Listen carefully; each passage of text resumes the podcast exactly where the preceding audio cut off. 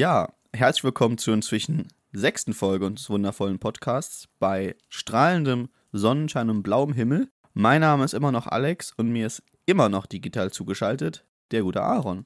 Hallo Alex, hi. Hallo Aaron. Na, was gibt's aus der Woche? Was bringst du uns mit? Unterhalte mich in meinem langweiligen Leben. Ah, ich bringe eigentlich gar nicht so viel mit. Ich habe eigentlich Uni hat wieder angefangen, das heißt, die vereinnahmt mich ein bisschen. Ansonsten, ah, ich habe dir was mitzuteilen. Nämlich, ich weiß nicht, wie sehr du unseren Instagram-Kanal verfolgst. Das ist ja eher so mein Ding, was ich da so nebenbei so ein bisschen mache. Aber ich habe, ohne dein Wissen, aber ich denke mal, du wirst einverstanden sein, ähm, gepostet, dass wir ab 1000 Abonnenten eine Partnerschaft für ein Quoka übernehmen. Und ja, ich habe mich informiert, die heißen Quokas, nicht Quokkas. Ja. Aber wie gesagt, ab 1000 Abonnenten, die wir, denke ich mal, bei meinen, bei meinen Instagram-Skills in drei, vier Tagen haben, übernehmen wir die Partnerschaft oder pa Partner oder Patenschaft für ein Ich glaube, es ist die Patenschaft, tatsächlich. Ah, okay. Gut, dann übernehmen wir eben die Patenschaft, das ist auch gut. Ähm, ja, aber Patenschaft können wir natürlich gerne tun. Ich habe mich auch mal ähm, gebildet dahingehend und habe mir zumindest mal die Tiere angeschaut und muss sagen, dass ich doch äh, sehr überzeugt war von der Cuteness. Ich nenne jetzt, so nenne ich es jetzt einfach mal dieser Tiere. Also von daher Patenschaften wir da gerne. Aaron, ist das hier quasi äh, ein Rückgriff auf die letzte Folge, wo wir über dieses 1000 Dollar White Fox Boutique Haul Video reden, wo das eine Mädchen dauerhaft cute, cute, cute gesagt hat. Ja, genau. äh, Das war eine indirekte Anspielung darauf, die ich natürlich äh, wochenlang jetzt hier geplant habe. Wie gesagt, ich bin, bin alleine mit mir und meinen Büchern. Ja, und ich habe äh, ich habe sehr viel Zeit und sehr wenig Spaß und manchmal versuche ich dann eben auch ein bisschen crazy zu sein. Und ja, dann kommt sowas wie Cuteness. Ja, ähm, das erste Thema, jetzt das war so ein richtig schlechter Übergang, aber egal, das erste Thema, was ich mit dir ansprechen wollte, hat sich auch, glaube ich, schon wieder erledigt. Das war nämlich die Super League und ich, wir hör- nehmen das jetzt Freitag, den 23. April auf. Ihr hört das wahrscheinlich in, am 30. am Sonntag. Ah, nee, noch später. Aber auf jeden Fall bis dahin ist die Super League, glaube ich, endgültig tot. Sie ist jetzt schon so ein, so, so liegt da, wenn du so mit dem Stock antippst, bewegt sie sich nicht. Also man weiß nicht, ist sie tot, lebt sie noch? Also Ja, wollen wir das einfach thematisieren oder wollen wir sagen, ja auf jeden sein? Fall wollen wir das thematisieren, ist vielleicht die falsche Formulierung. Denn Ja. ich muss zugeben, dass mich erstens das Thema kein Stück interessiert und zweitens ich dementsprechend daran vorbeigelaufen bin. Inwiefern? Naja, also diese, ähm, dieses Gebare rund um eine europäische ähm, Instanz im Fußball über der Champions League, das gibt es ja schon länger und es interessiert mich einfach nicht. Also ich bin souveräner Bremen-Fan und äh, drücke da die Daumen. Und ich könnte mir auch vorstellen, dass mein Desinteresse vielleicht etwas zu kurz gedacht ist, weil natürlich auch irgendwo das, die Reputation der nationalen Ligen unter so einer Super League leiden könnte. Aber genau dafür haben wir ja jetzt dich, der mich mal darüber informieren kann. Erstens, was war überhaupt? Zweitens, warum diese ganzen Proteste? Und drittens, warum hat es sich eigentlich schon wieder so schnell erledigt, dass ich nicht mit dem Newsfeed hinterherkam? Und ja, Puh, ähm, um es vielleicht ganz kurz zu machen, äh, du meintest ja so, ein- so ein Gebilde über der Champions League. Ich glaube, das war, wäre zum Ersatz geworden, weil die UEFA gedroht hat, alle, die mitmachen, rauszuschmeißen. okay. Die Super League war jetzt, um es jetzt kurz zu fassen, eigentlich die Idee von europäischen Spitzenclubs, eigentlich überwiegend den englischen Clubs, weil die haben zum Zeitpunkt des Releases die Hälfte der äh, aktiven Teilnehmer gestellt, Mhm. nämlich alle sechs englischen Top-Teams, also Tottenham, Man U, Man City, Liverpool, Arsenal und der sechste fällt mir nicht ein. Ähm, Teilnehmer wurden gestellt. Wie darf man das? Also es, ist, es gibt ein gesetztes Teilnehmerfeld. Also ja, die Superliga hätte aus, okay, die Super League hätte aus äh, 15 festen Teilnehmern bestanden, 12 standen fest. Dortmund, Bayern und PSG wurden gefragt, ob sie noch mitwachen wollen, hatten zu dem Zeitpunkt, als man es sonntags herausgebracht hat, hatte Dortmund 30 Tage, Bayern auch und PSG 14 Tage Bedenkzeit, um als ständige Mitglieder beizutreten. Und ich weiß jetzt nicht, ob drei oder fünf weitere Clubs wären dann quasi immer rotationsmäßig reingekommen. Also Okay. das wären dann, denke ich mal, so Vereine gewesen wie FC, äh, wie Everton oder Leverkusen oder Leipzig oder sowas. Und warum sie tot ist? Ja, überraschenderweise hat Dortmund und Bayern haben, haben Dortmund und Bayern gesagt, dass sie keinen Bock haben. Dann war halt irgendwo schon die Frage, okay, in der Super League mit der aktuell drittstärksten europäischen Liga, ohne die macht wenig Sinn. Dann haben halt auch andere Vereine gesagt, sie sind raus. Und als dann die gesamten englischen Clubs ausgestiegen sind, war es dann quasi klar, dass das ganze Projekt gescheitert ist. Und die Proteste waren überwiegend äh, gerichtet gegen die Kommerzialisierung des Fußballs, weil A, wäre der Terminkalender quasi geplatzt, weil wo willst du solche Ja. so viele Spiele unterbringen? Weil es wäre ja jede Saison zweimal Liverpool Man City gewesen.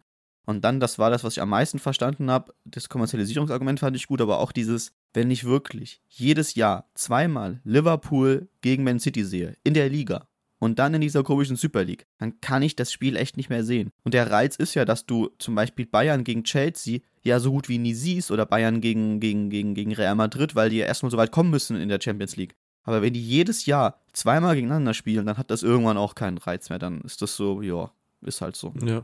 Ja, wie ein Bundesligaspieltag. Ja, nur halt mit, ja. Ja, ich fand das auch seltsam, dass dann auf einmal sechs englische Teams waren, obwohl es eine Super League sein sollte. Also dreimal so viele englische Teams wie deutsche Teams gewesen wären. Ein französisches Team, weiß ich nicht. Also war schon eine komische Ja, an Liga. sich diese Besetzung über starre Mitglieder, das wäre zumindest das, was mich, was mir jetzt direkt eingefallen ist. Das ist natürlich ein bisschen komisch. Also wer weiß zum Beispiel, was Arsenal in vier Jahren spielt. Wir wissen, was Arsenal jetzt spielt. Ja. Mehr muss man gar nicht wissen. Und es hätte halt auch keine Aufsteiger und Absteiger gegeben. Und soweit ich mich informiert habe, war mir nicht bewusst äh, oder nicht ersichtlich, wie diese drei oder fünf, ich weiß es gerade nicht, drei oder fünf ähm, rotierenden Teilnehmer bestimmt werden. Sind das dann, wenn es fünf gewesen wären, die besten in ihrer Liga, abgesehen von den ständigen Mitgliedern? Also zum Beispiel, wenn Bayern Erster wird und Dortmund Dritter, dann der Zweitplatzierte in Deutschland und genauso auch in Spanien, Italien, sonst wo? Oder wie hätte man die bestimmt? Also ich weiß bis jetzt nicht, was genau der Plan war. Es war auf jeden Fall, das ist der größte Vorwurf, es war ein reines Geldprojekt. Also es war, es sollte eine Liga sein, in der man sich gegenseitig Kohle zuscheffelt. Und es sind auch komischerweise die Vereine gewesen, die kombiniert die mit Abstand größte Schuldenlast in Europa haben. Okay, ja. Ja, also wie gesagt, ähm, an sich finde ich den Gedanken sogar gar nicht so verkehrt, ähm, die Champions League quasi wieder etwas zu entschlacken, weil die soll ja jetzt auch wieder vergrößert werden. Und Die wurde vergrößert, wurde angenommen. Wir haben jetzt äh, vier Teams mehr und 100 Spiele mehr. Und das ist super seltsam. ja, Es gibt jetzt zwei Ligen. Hast, du- hast du dich eingelesen? nein, nein. Ja, also ganz kurz, es gibt jetzt zwei Ligen. Nee, es gibt jetzt Ligen mit so und so viel Clubs und die ersten so und so vielten kommen direkt ins Achtelfinale. Der Rest spielt irgendwie um Playoffs oder so. Also es ist ganz abstrus. Also es ist halt reine Geldmache und wie gesagt, es ist ja nicht so. Ähm, wie hat es bei One Football der eine gesagt? Dass der Traum jedes, Train jedes Trainers und jedes Spielers noch mehr Spiele in noch weniger Zeit. Ja, also vielleicht, um da so ein kleines Fazit drunter zu ziehen. Ich habe zumindest für mich gelernt, dass es News gibt, die es vielleicht auch einfach nicht wert sind, äh, direkt konsumiert zu werden, sondern die sich zwei Tage später wieder erledigt haben. Und habe diese Zeit sinnvoll genutzt, die ich da gespart habe und mich anderweitig in den News getummelt. Und zwar, und jetzt kommt ich als alter Trash-TV-Fan, es ist, das ist nämlich auch schon, das hat sich auch schon ähm, überholt. Ähm, aber es war wirklich so, dass ich, der wirklich eigentlich also das sagt man ja gerne so von sich selbst, dass man kein Trash-TV schaut. Ähm, aber es ist halt einfach so. Also ich laufe an diesem Genre, laufe ich irgendwo vorbei, aber diese, diese Thematik hat es halt eben auch in meine Bubble, wie auch immer die geartet sein mag, geschafft.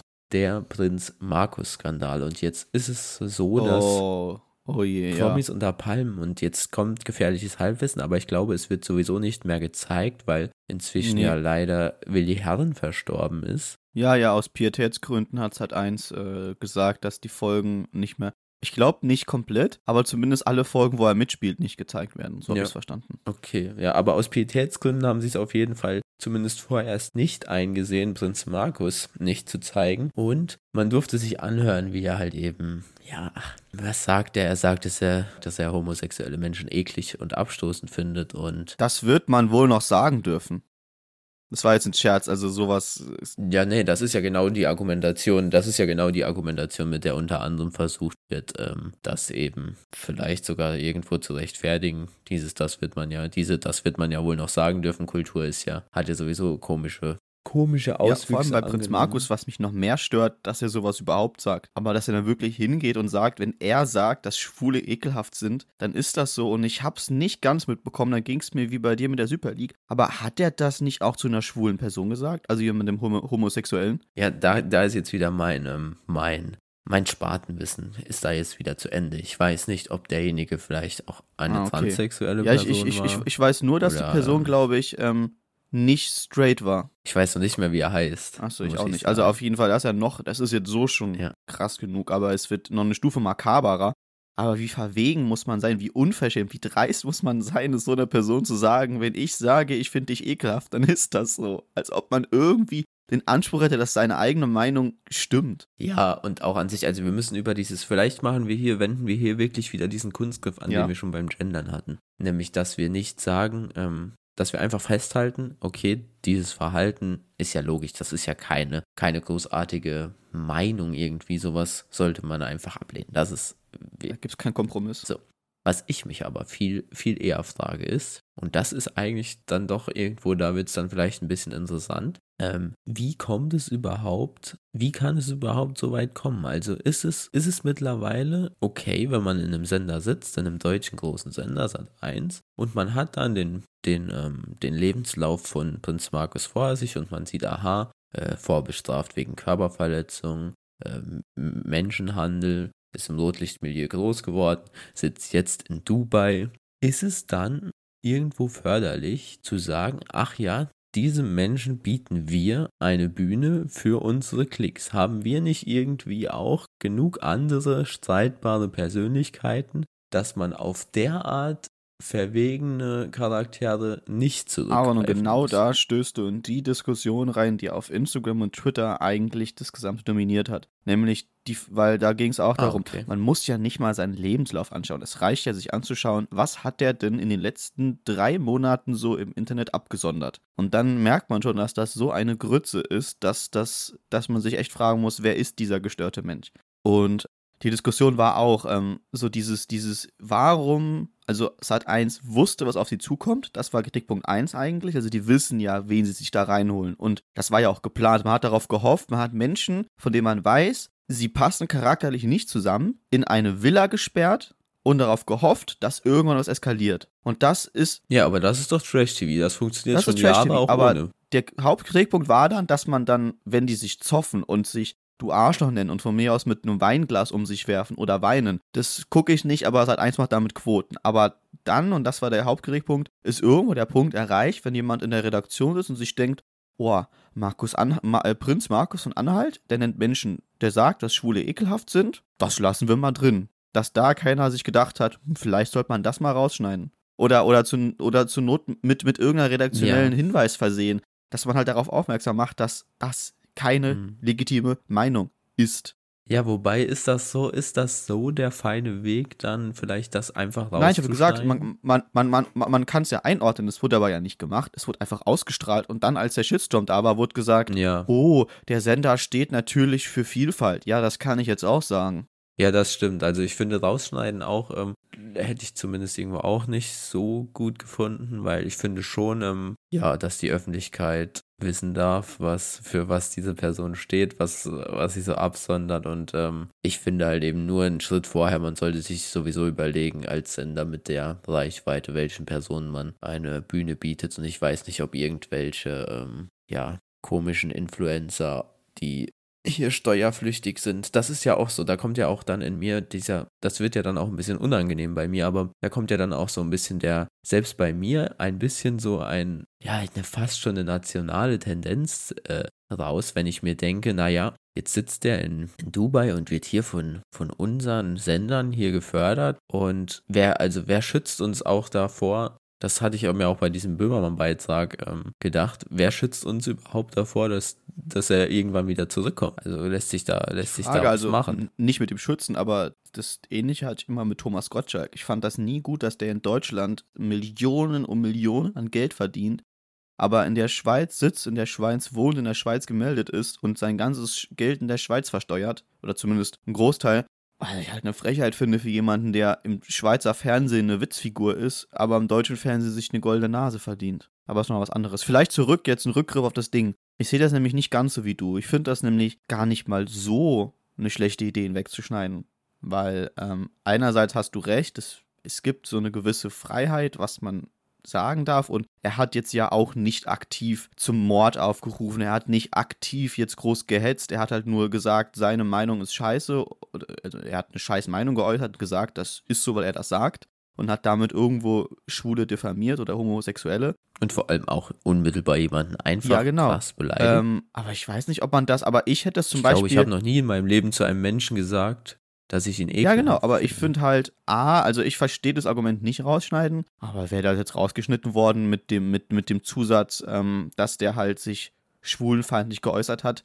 Ich glaube, der Shitstorm wäre eh nicht groß gewesen und es wäre halt, trotzdem wäre diese Meinung nicht rausgekommen. Weil man hätte jetzt einfach rausschneiden können und auf Social Media verbreiten können, dass die Stelle rausgeschnitten wurde, wegen homo, ho, äh, homophoben Äußerungen.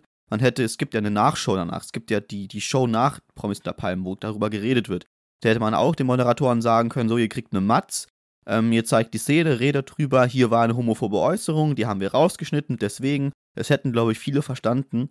Von daher bin ich kein aktiver Gegner des, Ja. Heraus des Herausschneidens. Aber du hast auch irgendwo recht. Ähm, es hat ja auch irgendwo seinen Dienst getan, dass Prinz Markus von Anhalt jetzt irgendwo schon ein bisschen Shitstorm abbekommen hat. Und ich glaube, er wäre nicht aktiv rausgeschmissen worden, wäre es nicht veröffentlicht worden. Da hätte man gesagt, ja, es war homophob, aber man hätte nicht gewusst, wie schlimm war es. Das heißt, er wäre vielleicht drin geblieben. Und so war die Show für ihn vergessen. Nachdem Sat 1 gemerkt hat, was da im Internet abgeht und wie da die Leute, wie der Mob wütet, da war jedem klar, Prinz Markus ist nicht mehr tragbar für diese Show. Ja, wobei ich sagen muss, ich, wie gesagt, wieder jetzt gefährliches Halbwissen. Ich glaube, die Show an sich hat sich ähm, ihm auch selbst vom, äh, vom Hals gehalten, indem die Kandidaten ihn dann rausgeschmissen Ach so, haben. das, das wusste ich nicht. Der ist rausgeflogen durch die Kandidaten. Ich meine Ah. schon. Ich bin, wie gesagt, wirklich nicht im Game. Aber ich glaube, da, das funktioniert ja nicht über Anrufer. Und irgendwie muss es ja auch ein Promis unter Palmen Gewinner, ge Gewinner Ja, geben. ja, ich denke schon. Also, das ist gerade traurig, dass wir über ein Format reden, von dem ich jetzt ungelogen nicht viel mehr weiß, als dass es Ja. Promis unter Palmen sind. Und ich habe einen Artikel gelesen. Ja, warte, warte, aber, ich äh, habe einen Artikel gelesen. Und Das war witzigerweise der Artikel, der in Folge 4 als Schlagzeile bei Bild oder nicht drankam, nämlich Irre unter Palmen. Das war das Einzige, was ich dazu gelesen habe. ja. ja. Ja, und ähm, vielleicht dazu ganz kurz noch, weil das jetzt passt. Gerne. Weil ich darüber jetzt auch äh, gestoßen bin. Ich bin in so einen in so einen komischen Algorithmus gelandet, der auch, der auch jetzt mittlerweile schon über YouTube an sich hinausstreut. Also mir werden auch viele Berichte in die Richtung angezeigt. Ja. Ähm, dadurch, dass ich ja mich irgendwie in Vorbereitung auf schon, ich glaube, die vorletzte Folge mit der Cancel Culture beschäftigt habe. Und dort gibt es, äh, gibt's, kann man viel zu lesen. Und die Meinung, die ich jetzt hier vertreten habe, dass ich das Rausschneiden nicht, ähm, dass ich das Rausschneiden nicht, nicht gut finde, die ist ja soweit so klar. Also ich finde irgendwo zu einem, ja, zu einem liberalen Gesellschaftsbild gehört es halt auch, solche Pappköpfe auszuhalten und ähm, sie eben dementsprechend aber dafür auch an den, man kann das, glaube ich, so mittelalterlich formulieren, an den Pranger stellen zu Ja. dürfen. Exakt. So. Und das schwingt auch immer in diesen, in diesen Debatten ja dann mit. Es wird ja bei der Cancel Culture immer der Pranger an sich dann äh, kritisiert, dass man halt eben, dass sich darin manifestieren würde, dass man eben liberale Meinungsbilder neben dem, dass man dann vorgibt, ein liberales Meinungsbild zu haben, aber dann eben alles, was irgendwie vom eigenen Weg, Weg abweicht, eben nicht mehr tolerieren mag. Das finde ich ist auf, Und, ist auf Twitter ähm, ganz, ganz stark. Auf Twitter, ich habe kein Twitter, obwohl ähm, in Politikwissenschaften empfiehlt jeder Didaktiker, geht auf Twitter, weil da wirst du, da bist du informiert, da der eine, also ich habe jetzt wieder Didaktik, Gott sei Dank, ich liebe Didaktik. Und mein Didaktiker meinte auch, er nimmt die Hälfte seiner Unterrichtsthemen von Twitter. Aber ich hatte dreimal probiert und jedes Mal, es kotzt mich so an auf Twitter, dass jeder seine Blase hat und alles, was dieser kleinen, engstirnigen Blase nicht entspricht, wird direkt diffamiert und gehasst. Ey, es, du gehst auf Twitter rein und es ist, schwebt direkt dieses Damoklesschwert, oute dich. Bist du links oder rechts? Und wenn du sagst, ich bin keins von beidem, dann hassen dich alle Lager. Aber das war eigentlich so, das ist, Exakt. mach, du weiter. Das, mehr wollte ich eigentlich nicht sagen. Und ne, das, das trifft es sehr gut, weil genau das ist ja ein, ein wirkliches Problem. Ja, das sehe ich auch. Und so. Cancel Culture Opfer gehen jetzt aber dahin, also nicht Cancel Culture Opfer, Die sogenannten sondern Cancel Opfer der- Culture Opfer. Genau, die sogenannten Cancel Culture Opfer gehen jetzt dahin und ähm, sagen eigentlich genau das, was du sagst. Also sagen eben auch, dass es diese festen Meinungsbilder gibt, die halt eben nicht ähm, keinen, keine Meinung abseits der eigenen tolerieren und die nur vorgeben, ein liberales, liberales Meinungsbild Ja. zu sein. Und ich frage mich dann an der Stelle immer, naja gut, jetzt habe ich das Problem, wie kann ich denn mein liberales Meinungsbild ähm, behalten und dir trotzdem sagen, dass ich dich nicht gut finde? Ist doch, ein, ist doch eigentlich Und gar nicht so schwer. Das funktioniert einfach, ja genau, es ist überhaupt nicht schwer, denn es funktioniert einfach über Das haben wir doch gerade Argumente. eben auch gemacht. Ich, hab, ich kann verstehen, dass du sagst, man kann, sollte es nicht rausschneiden, aber andererseits finde ich es gute Argumente, es rauszuschneiden. Und wir beide klangen so, als Ja, wären wir uns einig, obwohl wir eigentlich das andere präferieren, weil ich war ja eher leicht pro rausschneiden, du warst leicht pro drin lassen. Ja, und vor allem muss man sich auch mit dem Gesagten dann einfach einmal kurz auseinandersetzen und wenn man dann ein Argument dafür liefern kann, warum man jetzt das Gesehene erstens nicht so sieht und zweitens vielleicht auch nicht mehr sehen will, dann kann man das tun. Das, auch das ist von einem liberalen Meinungsbild gedeckt. Der, der Move der Nurs und Ja. Kurs ist dann immer, dass sie sagen, naja, das, was Böhmermann zum Beispiel macht, was das ähm, wer würde nicht wehtun, sagen sie dann immer. Der, der würde so eine Meinung quasi irgendwie mitgeben, die irgendwie massentauglich ist und das wäre dann in Ordnung. Was Böhmermann macht, Aber warum, hm, ja. warum muss denn eine Meinung wehtun? Das, was Böhmermann sagt, ist doch vollkommen in Ordnung. Ja, genau, das ist nämlich immer ihr Anspruch an Satire. Und dass Böhmermann nicht mehr der gewiefteste Satiriker ist, ist, glaube ich, auch irgendwo Common Sense. Also er bringt halt eben schon viel in seinen, in seinen Beiträgen, ist schon viel vorgef was heißt vorgefertigte, aber man geht aus den Beiträgen raus und man denkt über das Thema nicht mehr so wie vorher, sondern so, wie es eben in dem Beitrag beleuchtet Ja, wurde. schon. Das stimmt. Das kann man auch erkennen. Ähm, Und jeder, der ein bisschen über sein eigenes, über das Gesehene nachdenkt, merkt dann auch, naja, okay, vielleicht hat mich das jetzt hier irgendwie schon in die Richtung beeinflusst. Vielleicht, vielleicht sagen wir mal so, ich glaube, Böhmermann hat sich von dem, von Satire so ein bisschen abgewendet in die Richtung Humorunterhaltung. Weil das ist ja auch, das, denselben Vorwurf hat die Heute-Show so ein bisschen, weil wenn du mal Folgen von früher schaust, war das eher satirisch und jetzt ist es eher so, wir versuchen halb satirisch, halb humorvoll irgendwas zu kritisieren und das macht ja Böhmermann auch, finde ich in gewisser Ja. Weise, weil ich kann jetzt hier anführen, mein, mein, meine Lieblingssatire-Sendung, Die Anstalt, die ist in anderen Punkten besser und schlechter als Böhmermann, aber satirisch ist sie, glaube ich, ein anderes Level, weil sie einfach äh, Themen anders anspricht, aber daher auch nicht so massentauglich ist. Also Böhmermann kann ja wirklich jeder schauen und versteht das Ganze und geht raus und war unterhalten und denkt Ja. über ein Thema nach, immer aber so ein bisschen mit dem, okay, er wusste schon, in welche Richtung es schon gehen sehr soll. an der Hand genommen. Ja, genau, sehr an der Hand genommen. Ja, genau. Sehr geleitet. Ja, das stimmt auf jeden Fall so. Das kann man, das kann man dann mal festhalten. Und auf der anderen Seite schau, muss man dann aber ja auch schauen, was bekommt man angeboten wieder. Und da finde ich halt eben, naja, es gibt nicht viele Satiriker, wo es mir halt eben wehtut und wo ich meine, naja, darüber denke ich jetzt schon mal nochmal nach, die nicht irgendwie in irgendeine Meinung leiten. Mhm. Ja, also wenn Dieter Nuhr ist das beste Beispiel, wenn Dieter Nuhr von äh, Wissenschaftsreligion redet. Oder Wissenschaftsdiktatur, was auch so ein. Ja, ich glaube, das hat er nicht gesagt. Doch, aber doch, Wissenschaftsreligion, doch, äh, echt hat er das auch ich glaube gesagt, nur, ja. meinte mal, ich, da weiß man nie, wenn er kritisiert wird, war es eh wieder nur Satire, weil wenn er was sagt, was die Menge nicht mag, dann war das satirisch gemeint. Aber ich glaube, mich zu erinnern, Mhm. dass er mal gemeint hat, wir hätten eine Wissenschaftsdiktatur, weil die Wissenschaft mehr zählen würde als andere Meinungen. Ja, Besonders schön so. wär's. Ja, das finde ich auch.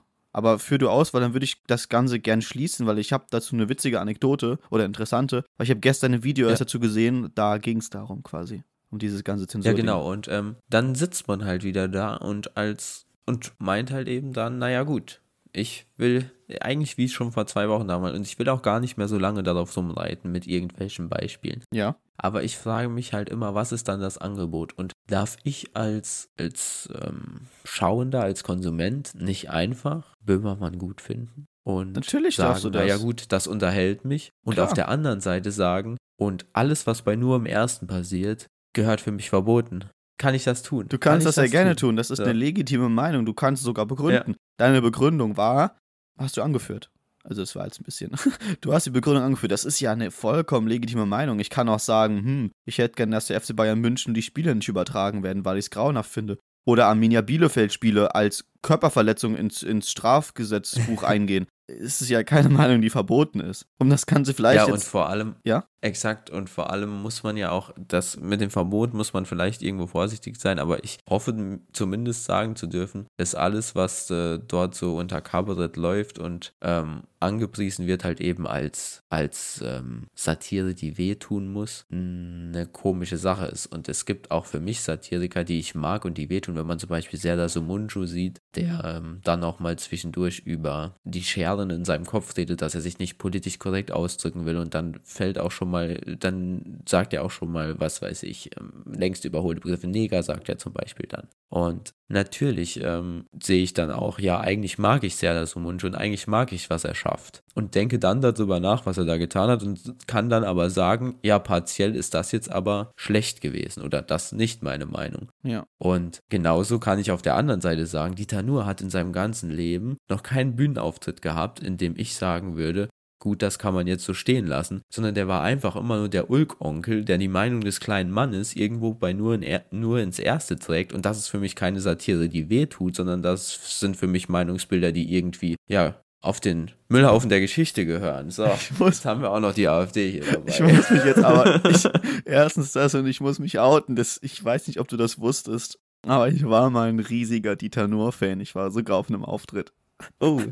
Und oh. ich habe dann in unseren ehemaligen Mathelehrer getroffen. Der saß direkt zwei Reihen hinter mir mit seiner Frau. Ja, das passt auch. Dieter Nuhr ist für mich so, ohne jetzt deinen, deinen Berufsstand, den du anstrebst, ähm, äh, angreifen zu wollen. Dieter Nuhr ist für mich tatsächlich äh, Kabarett für, für Lehrer. Boah, das ist aber jetzt echt böse gewesen. Also ich, ja, ich würde sagen. Kannst einen, Teaser, kannst einen Teaser draus machen. Ja. Das, das provoziert die Gemüter. Ja, daraus mache ich einen Teaser, weil, weil ähm, auch hier würde ich gerne sagen, er ist ein, wenn überhaupt, dann ist er Kabarettist für Lehrer Ü50. Also ja. nicht, nicht, ja, ja, für, klar, nicht für Normallehrer stand. Auf jeden Fall, um mich vielleicht jetzt da nochmal richtig einzuordnen, ich war zu dem Zeitpunkt, glaube ich, 14, 15, das heißt, oder 13, 14. Das heißt, ich war gerade in der Erfindungsphase herauszufinden, was ist mein Humor, was finde ich gut. Und mhm. er konnte halt, ja. ich fand, was ich bei ihm am besten fand, gar nicht mal der Inhalt, sondern dieses, er hat so eine geile Art zu reden. Die hat mich damals richtig abgeholt. Dieses, dieses, dieses teilweise ja. laut flüsternde, das hat mich einfach in den Bann gezogen. Um jetzt aber das Thema zu schließen, weil wir schon sehr lange drüber reden. Ich habe gestern ein Video von Sarah, Sarah Bosetti geschaut. Ich glaube, sie heißt Sarah. Ich bin mir ziemlich sicher. Mhm. Ich liebe diese Frau. Ich würde ich die Frau, würde sie sagen, ich suche jemanden für, keine Ahnung, Hausgründung. Ich würde alles wegwerfen, ich würde mit ihr zusammenkommen. Auf jeden Fall hat, hat, hat sie gesagt, sie hat ein Video gemacht. Es ging im Großen und Ganzen um diesen Vorschlag von Volker Bouffier, dass man doch in sein Fenster eine Kerze legen sollte, um der Corona-Toten zu gedenken. Und das hat sie eben eingeordnet und hat da eben Stellung zu bezogen. Dann hat sie erwähnt, weil sie macht am Ende ihrer Videos eigentlich immer die, die Zuschauerkommentare vor. Meistens sind das so leicht gehässige, so, weißt schon, was du meinst, sowas wie Sarah, du, du System, Hure und sowas. Mhm. Und diesmal hat sie gesagt, das macht sie diesmal nicht, weil sie macht was anderes. Sie will jetzt anders diese ganzen ähm, Querdeckern so triggern. Und ihr Video über Zensur, das Video davor ging über Zensur. Und das wurde von Rechten fast runtergenommen, weil sie massenweise das in ähm, Attila Hildmann und ähm, Xavier Nadu Chats gepostet haben und gesagt haben, zensiert dieses Video. Also sie haben aufgerufen, um Deutschland von der Zensur zu befreien, indem sie ein Video ja. zensieren. Und das fand sie an sich so witzig und so dumm, dass Menschen sich gegen Zensur einsetzen wollen und sich dagegen wehren wollen, aber andererseits ein Video zensieren wollen. Was halt so dumm ist. Das ist, das ist wie wenn du gegen Mord vorgehen willst und einen Mörder ermordest. Was, das ist so dämlich. Einmal kurz mit dem, ja, aber das ist, genau das ist es. Aber auch der, diesen Vorgang, den du jetzt da so lapidar beschrieben hast, der wird ja oft gefordert. Also es vergeht ja kein Tag ohne Bildschlagzeile, an dem irgendjemand anderes äh, ir durch irgendwie die Todesstrafe wieder zur Rechenschaft gezogen werden soll. Aber vielleicht kurz ein funny Sidefact dazu. Weißt du, wie Attila Hildmann in seinen Gruppen, weißt du ja wahrscheinlich nicht, aber ich bin ja da manchmal schon äh, als, als Leser dabei, wie er dazu aufruft. Nein. Und zwar nennt er das Ganze den Daumen nach unten Blitzkrieg. Ach doch, das hast du schon mal erzählt. Der Daumen nach unten Blitzkrieg, ja. Damit noch schön die Nazi-Metapher drin ist. Ja, und dann kommen, kommen immer irgendwelche Videos. Und das Schöne ist auch, das kann auch umgekehrt natürlich eine feine Sache sein. Weil Attila Hildmann nimmt natürlich mir die redaktionelle Arbeit weg, dass ich schauen muss, hm, was könnte denn ein neues gutes Video sein? Sondern ich schaue einfach Daumen nach unten Blitzkrieg klick auf das Video, drück den Daumen hoch und schau mir das Video an. Also du, du, du Also nimmst quasi alles das, was Attila Hildmann und seine Fans in ihrer Blase hassen, nimmst du und schaust dir gerade zu leid an. Exakt, genau. Und so sehe ich das eigentlich auch. Ja, Ja. genau. Ich will eigentlich 180 Grad entgegengesetzt das sein, was Attila Hildmann ist. Das ist schön. Wo wir vielleicht jetzt, ähm, oh, der Übergang wird göttlich. Wo wir jetzt schon bei so Themen sind, die wenig Sinn machen, also äh, ein Video zensieren, um gegen Zensur vorzugehen und sowas, würde ich gern was aufgreifen, was eigentlich schon letzte Folge hätte drankommen sollen, was ich gern gesagt hätte. Die vierte Folge, da hast du ja uns auf deine Findungsphase mitgenommen, so was ist provokant, ähm, wie, wie wird man provokant, wollen wir provokant sein, hast dieses ähm, bayerische Rundfunk-Thema aufgeführt mit dem Blackfacing, Lisa Eckert und so. Und irgendwann haben wir uns auch die Frage gestellt, was ist Mainstream und sind wir Mainstream? Und ich kam dann am Ende zu dem Schluss, dass ich halt glaube, dass wir in unserer Zielgruppe, die ja recht junges Mainstream sind, aber ansonsten provokant und habe dann gesagt, und darauf kommt es jetzt an, dass es bei den Älteren teilweise nur reicht, ein Thema zu erwähnen und das schon provokant genug ist für die, dass die ausrasten. Und in die Kategorie geht jetzt, was ich dir erzähle. Ich war nämlich damals, also ich glaube drei Tage nachdem die vierte Folge ge- gedreht wurde, war ich auf Instagram. Und dann wurde mir ein Funk-Post angezeigt. Also von dem Funk-Kanal. Nicht irgendeinem, sondern diesem Funk-Hauptkanal. Und das war ein Infopost. Es ging um Avocados. Und jetzt denkst du dir so, Avocados, was kann denn daran kontrovers sein? Im Grunde ging es darum, dass ähm, die aufgeklärt haben, dass wir 4700 Tonnen Avocados aus Mexiko importieren und in Mexiko immer mehr die Kartelle die Überhand darüber übernehmen, also über die Avocado-Produktion. Dass die PlantagenbesitzerInnen verfolgen, töten, die Schutzgelderpressung ihr Geld erwirtschaften, dass die Bevölkerung dadurch, dass Avocados so teuer geworden sind, Guacamole mit Aubergine und Zucchini machen muss und dass dort auch Zivilisten zu Tode kommen und drunter leiden müssen. Und dann bin ich, wie ich es oft mache, unter die Kommentare und zuerst war das halt so erwartbar. Also sowas wie, oh, Pablo Escobar gefällt das oder, oder sowas wie, äh, ich werde jetzt weniger Avocados essen oder krass, das wusste ich nicht. Und irgendwann kamen so Posts wie, das heißt Zivilisten, lernt mal schreiben, das nennt man Zivilisten. Und ich dachte so, ja, okay, dann hat sich das Funk wahrscheinlich irgendwo verschrieben, hat ein Wort vergessen, Wörter vertauscht, irgend sowas. Und dann kamen Ja. immer mehr Kommentare, die auf das Wort Zivilisten eingingen. Und irgendwann hat jemand gemeint, so dann, so mehr oder weniger so aus dem Nichts, so Sprache wird nicht von oben diktiert, wir sind keine Sprachdiktatur, das heißt Zivilisten, ich beuge mich nicht dem Sprachdiktat und ich, dann dachte ich mir so, warte, also ein Versprecher ist ja kein Sprachdiktat. Bin zurück aus den Kommentaren auf den Post und in einem Post mit ungefähr 200 Zeichen, in dem es darum ging aufzuklären, unter was für Bedingungen, unmenschlichen Bedingungen, die Avocado-Produktion in Mexiko abläuft, hat Funk sich erdreistet, ein einziges Wort, nämlich Zivilisten zu gendern mit Zivilist Doppelpunkt innen. Und das hat scheinbar so viele und in dem Profilbild nachzuurteilen, waren die fast alle Ü50. Ein paar waren auch so um die 30, aber fast überwiegend Ü50. Viele, viele Schäferhunde. Viele, Schäferhunde, viele viele Deutschlandflaggen, viele, die in ihrem Profil Patriot drin standen, äh, drinstehen hatten. Und die haben sich so darüber aufgeregt, dass ein einziges Wort, und es wurde ja nicht mal Plantagenbesitzer oder Bewohner gegendert, nur Zivilisten, hat die so getriggert, dass die sich da geflamed haben und rumgeflennt haben über einen Post, der um Avocados ging. Ja. Alter, da war ich Ja, wirklich so. da ist es wirklich, das birgt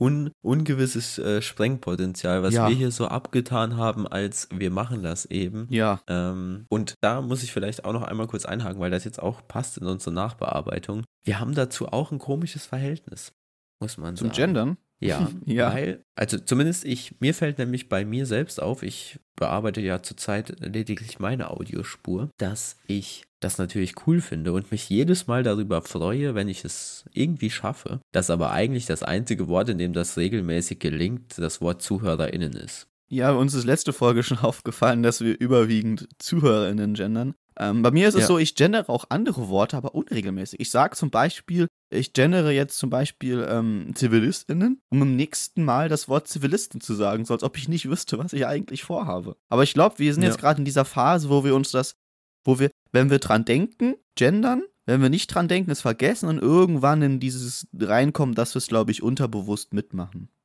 Aber das dauert, glaube ich, noch. Ja, und ich habe mich da auch mal so ein, ein bisschen kritisch zumindest hinterfragt, was überhaupt mein Beweggrund ist. Und ich befürchte fast Scham, äh, schamvollerweise zugeben zu müssen, dass, dass der eigentliche Aspekt hinterm Gendern mir ja so ein bisschen hinter zwei großen Argumenten verloren geht. Nämlich der erste ähm, das erste Argument ist natürlich, dass ich irgendwo finde, dass irgendwann habe ich mal gemerkt, als dieses Gender-Thema aufkam, und das ist ja auch, glaube ich, mittlerweile ein breites Argument in dieser Diskussion, dass natürlich, wenn ich Arzt sage, Ja. Wenn ich Lehrer sage, ich mir einen Mann vorstelle und dass das in mir hervorgerufene Bild, unterbewusst hervorgerufene Bild, die Wirklichkeit nicht wirklich widerspiegelt. Dito, kann ich mich Das- nur voll und ganz anschließen. Wenn ich, es gibt mir ähnlich, wenn mir jemand sagt, ich gehe heute zum Arzt, ich sehe einen männlichen Arzt. Und in der Regel sehe ich einen weißen männlichen Arzt, der so zwischen 35 und 55 ist, um zu präzisieren. Und das Komische ist auch, dass das auch sogar passieren kann, wenn du bei Lehrern ist das sehr auffällig.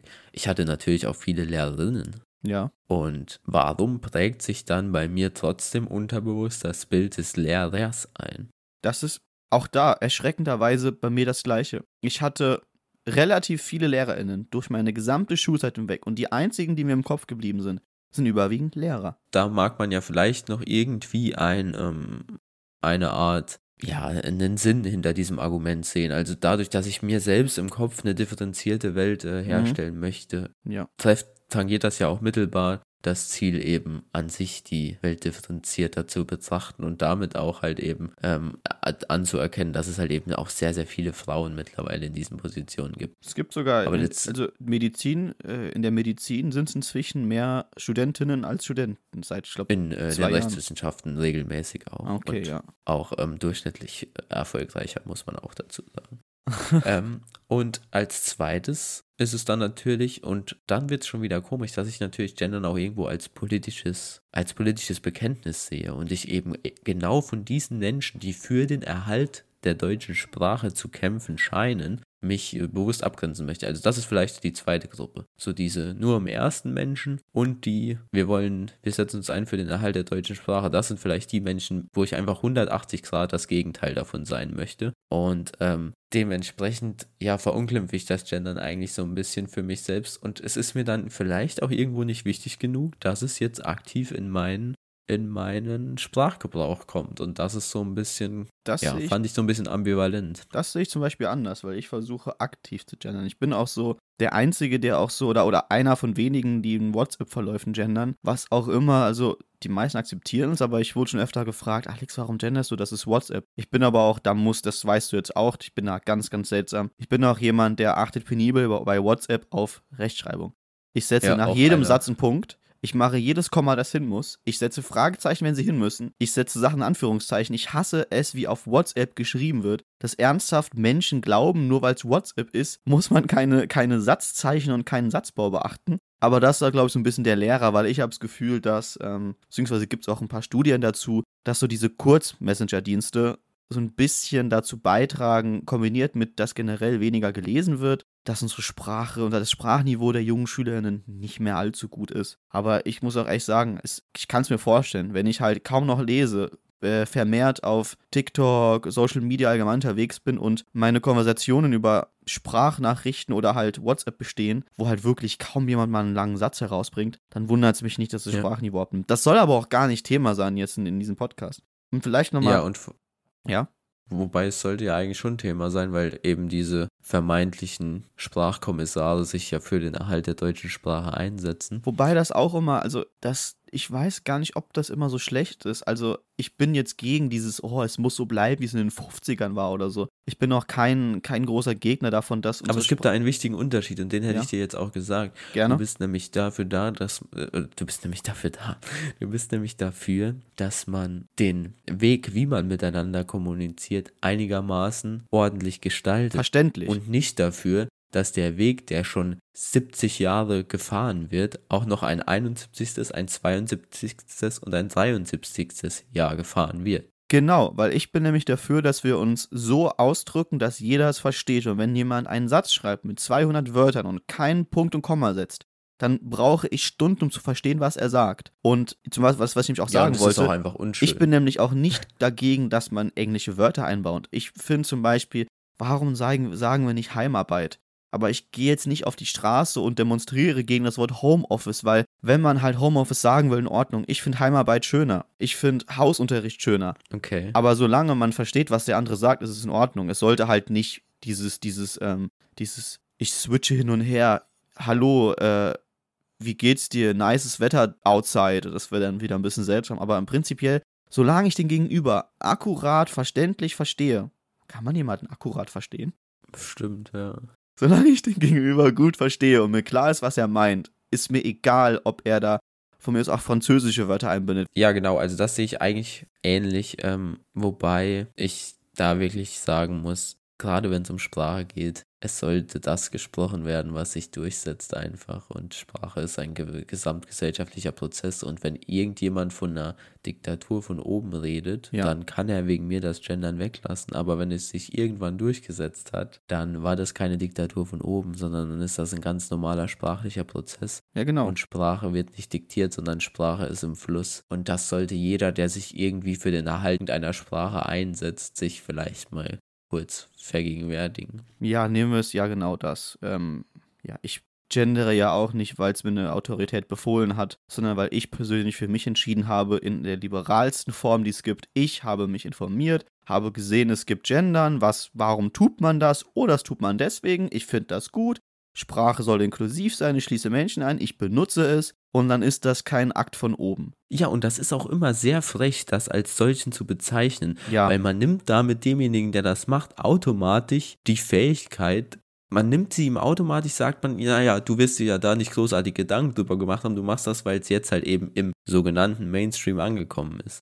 Aber dass man sich einfach vielleicht mal Gedanken darüber gemacht hat und ja, dass Argumente geliefert würden dafür, dass man jetzt vielleicht das so machen könnte. Ja. Das wird halt dann in so, solchen Aussagen immer unterschlagen. Aber wie gesagt, das entspricht nicht dem Narrativ, deswegen muss das böse sein. Um jetzt aber, glaube ich, diese unfassbar politische Folge so ein bisschen zu schließen, äh, es sei denn, du hast noch irgendwas. Hast du noch irgendein Thema, das du ansprechen würdest? Ähm, nee, aber du hattest doch noch was, was quasi auch zur Sprache. Weil ich würde jetzt gerne, ähm, wenn du soweit bist, ich hätte noch was zu sagen zu diesem, zu, zu dem äh, Avocado-Thema, aber das haben wir jetzt eigentlich auch genug beleuchtet. Das wäre jetzt, würde uns ja. nicht groß weiterbringen. Dann kannst du noch was zu sagen. Nee, nee, ich bring's eher, ähm, wobei, Tom, ich mach's kurz. Es ging mir eigentlich eher darum, dass das was ist, was mich persönlich stört, weil ich wie gesagt, es wurde jetzt schon tausendmal erwähnt, ich lebe seit ungefähr einem Jahr vegan. Und ich musste, selbst ich, der ja damit relativ äh, verschlossen damit umgeht, also das weiß nicht jeder. Es gibt immer noch Menschen, ich habe gestern erst bei Snapchat ähm, Bro äh, Brokkoli-Wings gepostet und dann hat jemand gefragt,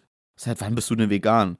Wo ich mir dachte, Brudi, ich schicke dir seit 23 Jahren vegane Rezepte, das hättest du drauf kommen können, weil ich es eben nicht an die große Glocke hänge. Aber trotzdem muss ja. man sich immer anhören, so wenn man irgendwie Veganerin ist, Feministin ist, fürs Gendern einsetzt, man sei ja so ideologisch versessen und so missionarisch. Und da habe ich mir halt gefragt, bei dieser Avocado-Sache, wer war jetzt ideologisch versessen und wer war missionarisch? Wer meinte, er müsste, wenn in einem Post, wo es um Avocados geht, sich darauf stürzen, dass ein Wort gegendert wurde und versuchen, die Massen zu überzeugen in den Kommentaren, warum das dumm ist und warum das schlecht ist. Der einzige, der, das ist jetzt nicht anwendbar auf andere Bereiche, aber der einzige, die einzige Gruppe, die unter diesem Post ideologisch versessen und missionarisch war, waren irgendwelche Nulpen, die meinten, sie müssten sich Patrioten nennen, weil sie die 33er zurückhaben wollen. Ja, ja, und es ist auch interessant aufgrund dessen, dass man eine Meinung neben seiner nicht äh, akzeptieren kann, ja. eine Diktatur herbeizuschreiben. Ja. Das ähm, passiert bei Attila Hildmann auch. Das ist deren, deren Hauptding. Aber um jetzt die Folge zu schließen, normalerweise käme jetzt ja, bevor das Seneca-Zitat kommt, ähm, damit wir auch, wie gesagt, den Tag Literatur behalten können, weil wir haben schon wütende Mails von Spotify bekommen, wir müssen mehr Literatur reinpacken. Ja, aber sie waren auch schon zweimal zufrieden mit uns ja. und haben uns als Special,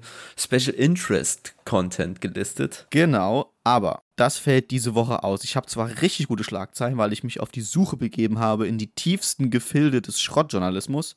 Aber ja. ich habe auf Instagram am Sonntag habe ich, äh, unsere Follower durften Themen äußern, die wir behandeln sollen. Und ich habe mir gedacht, okay. statt Bild oder nicht, machen wir heute einfach mal, reden wir über die Fragen. Ich würde auch gucken, dass wir uns daraus eine Challenge machen, die doch recht kontroversen Themen teilweise kurz und knapp zu beantworten. Und ich gebe dir quasi das Vorrecht zu antworten. Also wenn du zuerst antworten willst, kannst du es machen, wenn nicht, mache ich es. Und die erste okay. Frage war, ob wir Thema Eistee. Wenn es nur die Auswahl zwischen Pfirsich und Zitrone gäbe, weil ich kann direkt sagen, wenn ich die freie Wahl hätte, wäre es Melone oder Heidelbeere. Wenn es nur Eistee, Pfirsich oder Zitrone gäbe, was würdest du wählen? Ich will ganz kurz den Cut, den ich sehr schön finde, einmal kurz thematisieren, bevor ja. er vielleicht beim Zuhören untergeht. Der Cut zwischen äh, politisch irgendwie einer irgendwo gearteten politischen Korrektheit und Eistee Gefällt mir sehr gut. Ähm, Wobei es Ja. eine ähnliche Kontroverse. Wir können ja, wir können nicht leugnen, dass in unter deutschen äh, Posts tatsächlich die Frage Eistee, Pfirsich oder Zitrone ähnlich vehement geführt wird und ähnlich ja, und in ähnlich Lager ideologisch. aufgeteilt ist, äh, wie die Frage gendern oder nicht. Ja, und da erlaube ich mir das auch, denn ich toleriere keine Meinung, die auf diese Frage mit der Antwort Eistee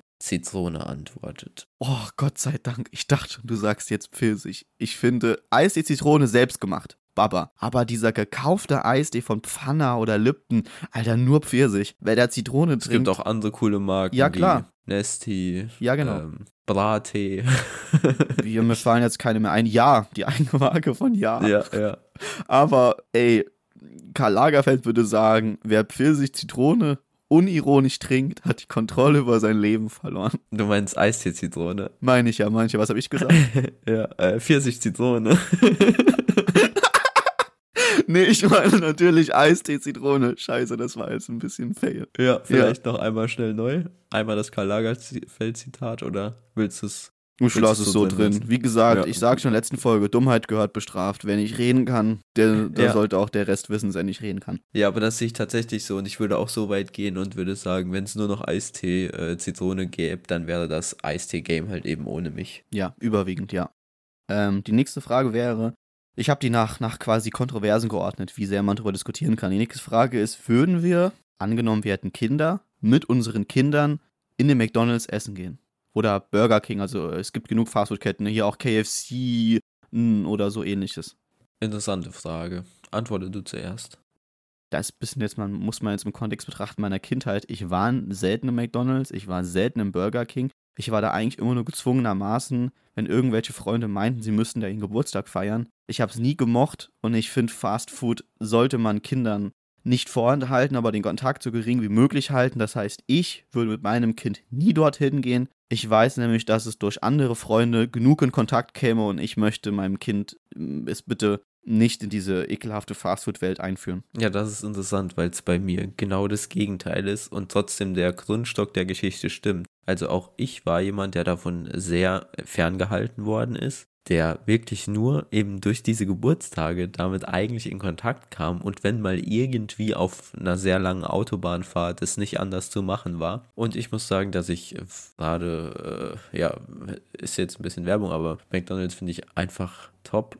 Ähm, ich bin da, hab das mal ähm, einmal, zweimal im Jahr, dass ich das dreimal, viermal im Jahr, dass ich das einfach gut finde, da zu essen. Und ich hatte auch dadurch, dass ich das als Kind nie durfte, den Drang dazu, das, ähm, als später, als ich dann frei war, das vielleicht ein bisschen zu viel zu essen, bis ich dann irgendwann mal bei McDonald's gearbeitet habe und ähm, zum halben Preis konsumieren durfte und nach vier Tagen den ganzen Schmodder nicht mehr sehen konnte. Ähm, das hat sich auch nachhaltig noch auf meine Fastfood, an sich auf meinen Fastfood-Konsum ausge, ausgewirkt. Also kann ich nur jedem empfehlen, der da irgendwie von wegkommen will, einfach mal da arbeiten.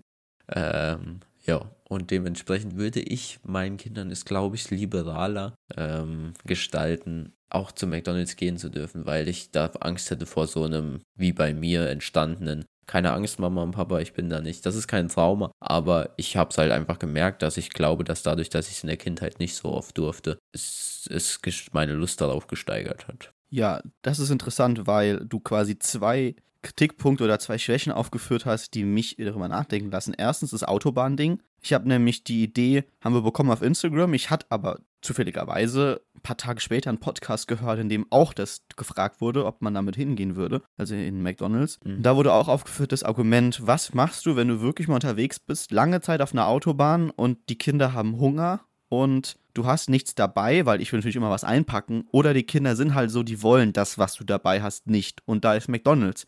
Was machst du dann? Dir zur Not die ganze Fahrt um die Ohren schlagen, weil die Kinder hungrig sind oder halt quengeln, weil sie eben was von McDonalds wollten? Wird man dann schwach?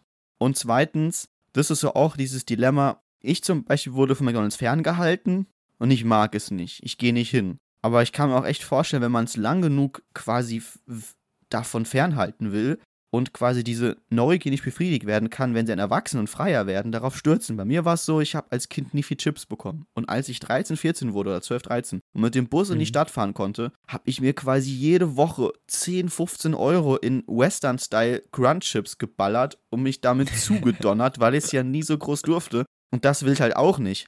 Weil lieber das Kind irgendwie in kleinen Mengen zeigen, dass es McDonalds gibt und dann quasi hoffen, dass es dann dabei Ja. bleibt. Was aber auch sein kann, dass einem so gut schmeckt, dass es immer wieder hin will. Oder halt davon fernhalten, was aber auch nach hinten losgehen kann, weil es dann quasi geteasert ist und getriggert ist und dann hinrennt, wenn es ihm möglich ist. Das heißt, das ich glaube, Ja. egal wie du es machst, du musst hoffen, dass das Kind von selber die Entscheidung trifft, dass es es nicht mag und kannst da, glaube ich, wenig ausrichten. Exakt, du musst auf jeden Fall da deine Hoffnung in die eigene Willensbildung legen und eben nicht ins, ins äh, elterliche Diktat. Das Autobahnargument kann ich insoweit ein bisschen entkräften, weil auch wir dann oft einfach so lange weitergefahren sind, bis halt eben da ein Surveys war oder so. Und dann gab es halt ein schniekes, belegtes Brötchen anstatt Chicken Wings, also von daher hat man diese Situation nicht oft, aber das äh, schließt natürlich diesen ganzen anderen Problemkreis, dass du trotzdem an McDonalds und an Fastfood an sich nicht Ja, mehr vorbei Ich würde auch, glaube ich, äh, ich würde, wenn ich meine Kinder, ich kenne ja meine Kinder dann hoffentlich, würde ich auch so schlau sein zu gucken, was ist deren Lieblingsessen und das mitnehmen. Also wenn die Pizza mögen, dann würde ich notfalls eine Tiefkühlpizza aufbacken oder selbst am Tag davor genug Pizza backen, dass ich Reste mitnehmen kann und denen sagen kann, hier ist eine Pizza und die dann vielleicht gar nicht so sehr nach, zu McDonalds wollen, wie wenn ich sagen würde, hier hast du eine Stulle, weil wer will schon als Kind ein belegtes Brot haben, wenn er den Gedanken an Chicken Wings und einen Burger haben kann. Ja, und wie gesagt, und ich, äh, vielleicht noch um das jetzt, weil das so negativ wegkommt, ich kann auch mittlerweile ganz gut damit leben, ähm, mir das einfach, ja, das hört sich so komisch an, aber manchmal habe ich da auch einfach Lust drauf. Also man kann auch unproblematisch damit leben und ähm, ohne in einem, das wird ja auch oft so dargestellt, als würde man dann in einem Fastfood mehr versinken und da nicht mehr rauskommen. Ich glaube, dass ich diesen Spagat ganz Ja. gut fahren kann zwischen, ich bin jetzt, was weiß ich, zweimal in zwei Monaten bei McDonalds und ich bin's halt eben und versinke Ja, dann halt eben Wie nicht. gesagt, es ist auch, es ist auch, glaube ich, so eine Urangst, dass man da versinkt. Ich glaube, die wenigsten Menschen versinken da. Ja. Ähm, So nee. geil ist es nämlich nicht. Das, wie gesagt, geht da arbeiten, esst es vier Tage hintereinander und es wird alles gleich schmecken. Ja. Um jetzt die Folge, ich mache mal die Überleitungen, das ist auch sowas. Wann, wa, wann kam es eigentlich dazu, dass ich dir nie die Chance lasse, ein Thema überzuleiten und jedes Mal diese Überleitung an mich reiße, als würde mein Leben davon abhängen?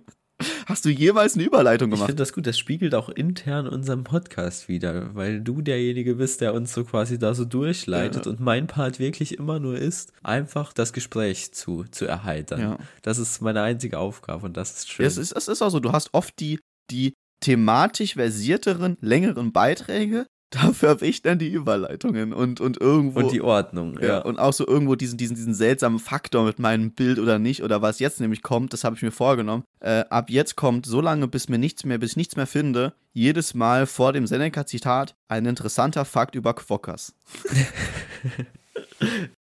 ja, der, der erste Fakt ähm, zu Quokkas hat tatsächlich auch ein bisschen was mit dir zu tun.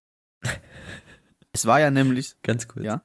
Ist das, ist das dein, ist das dein, deine Antwort quasi darauf, dass der literarische Input äh, auf mich fällt, ist quasi das Quokka-Zitat? Nein, nein. Ich bin halt einfach, ich kann es dir nicht erklären. Ich habe die Tiere gesehen und sie haben mich in meinen Bann gezogen. Ich könnte den ganzen Tag Quokka-Bilder schauen. Übrigens, wie beim Gendern, Okay, ach ja. mal sage ich Quokka, mal sage ich Quokka. Ich weiß selbst nicht, wie ich es machen soll. Also wir, wir Ja. sind konsequent inkonsequent. Um jetzt zum Fakt Aber zu kommen. darin konsequent. Ja, ist doch so, wenn wir konsequent inkonsequent sind, sind wir Ja, wieder ja hast, konsequent. hast vollkommen recht. Hast vollkommen recht. Ja, Also- Das schneiden wir. Cut. Nein, das bleibt drin so, um jetzt endlich mal zum Fakt zu kommen. Also, der erste Fakt ist, hat mit dir zu tun, weil es war so, dass wir in der dritten Folge oder vierten schon mal darüber geredet haben, über Quokkas oder die zweite, ich weiß es nicht, ziemlich früh, so als ich die entdeckt hatte. Und da hast du mal gesagt, die sehen ja eigentlich aus wie, süße Ratten. Und jetzt kommen wir nämlich zu dem Fakt, wo leben eigentlich Quokkas? Und Quokkas leben in Australien, aber nicht irgendwo, nicht, äh, aber nicht irgendwo in Australien, sondern fast ausschließlich auf den Inseln Rottnest Island und Bald Island. Bald Island. Und Rottnest Island heißt Rottnest Island. Das kommt von dem Entdecker. Das war ein Niederländer. Und der fand nämlich auch, George Rodnest. nein, nein, der Aaron. Da, das ist in Ordnung. Nein, der hieß nicht George Rottnest. Ich weiß den Namen gerade nicht. Aber der war wie du der Meinung, dass die aussehen wie Ratten. Und Rottnest ist dann eben die Übersetzung für Rattennest, also Rattennestinsel. Und wir können festhalten, falls Ah. ihr euch fragt, wo Quokkas wohnen, Australien, insbesondere auf den Rottnestinseln und Bald Island. Also Glatzkopfen, Glatzinsel und Rattennestinsel. Sympathisch. Finde ich auch. Gut. Sympathisch. Man kann sich unterhalten. ja. So, und dann. Hast du, hast du verstanden, diese Anspielung? Ähm, die sympathisch, man kann sich unterhalten, Anspielung. Ähm, die ist doch von Karl Ritter, oder? Ja, ja. Hat Gurkensohn hat sie gefragt, ob, ob sie ihn irgendwie attraktiv findet. Und dann hat sie Ja. gesagt, sympathisch, man kann sich unterhalten. Aber Ja, ich will jetzt, wir müssen wieder in bedächtigere Stimmung kommen, denn jetzt kommt das Highlight unseres Podcasts. Genau. Und zwar die Legitimationsgrundlage dafür, dass wir weiterhin Literaturpodcast genannt werden dürfen. Genau. Wer Befehle gerne ausführt, entrinnt dem bittersten Teil des Dienens. Denkt mal drüber nach, liebe ZuhörerInnen. Denkt mal drüber nach.